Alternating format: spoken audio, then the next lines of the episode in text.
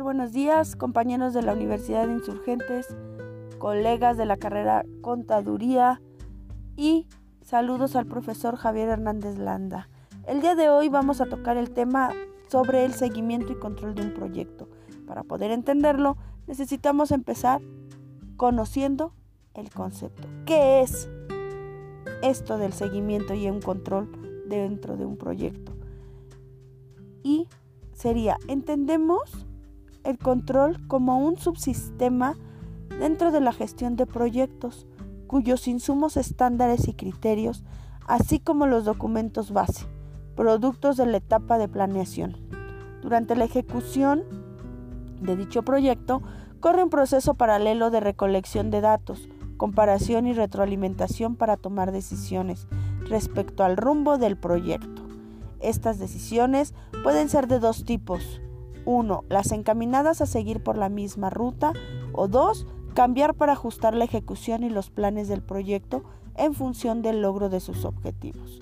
El control permite asegurarse de que todos los recursos estén bien utilizados de la manera más efectiva posible en función del logro de los objetivos del proyecto.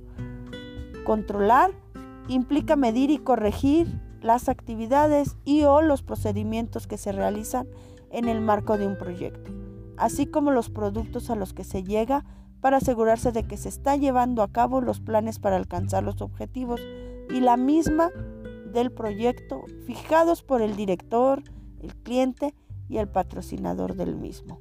La base del control es la retroalimentación, entendida como información confiable y oportuna que nos permita tomar decisiones respecto a la ejecución del proyecto.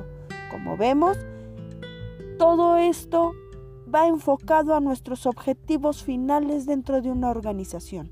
Todo esto es un proceso, un trabajo que se hace, que se hace en colaboración de todos los integrantes de una organización. Desde la persona que tenemos como gerente, los subgerentes, los jefes de departamento, los auxiliares de esos jefes de departamento. Es un grupo de personas que conllevan a cumplir nuestros objetivos. Siempre tenemos que tener en claro qué tenemos que llegar, qué queremos lograr, qué queremos hacer, ya sea la satisfacción del cliente mediante una prestación de un servicio o la satisfacción del mismo, pero proporcionando un, un producto a nuestro producto final. Todo va a depender de la organización en la que se trate, compañeros. Ahora bien, se reconocen ciertas características generales que debe poseer el control. Vamos a mencionar algunas. Uno, La integral.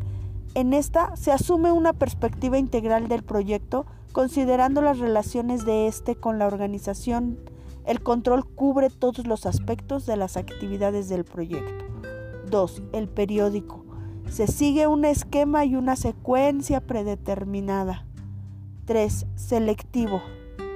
Debe centrarse solo en aquellos elementos relevantes o puntos críticos para la función o objetivos de cada unidad.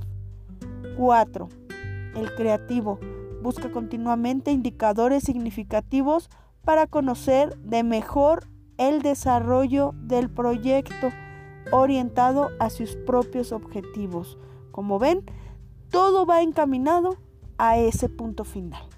El objetivo final, el resultado de nuestra organización, a lo que nos estamos dedicando.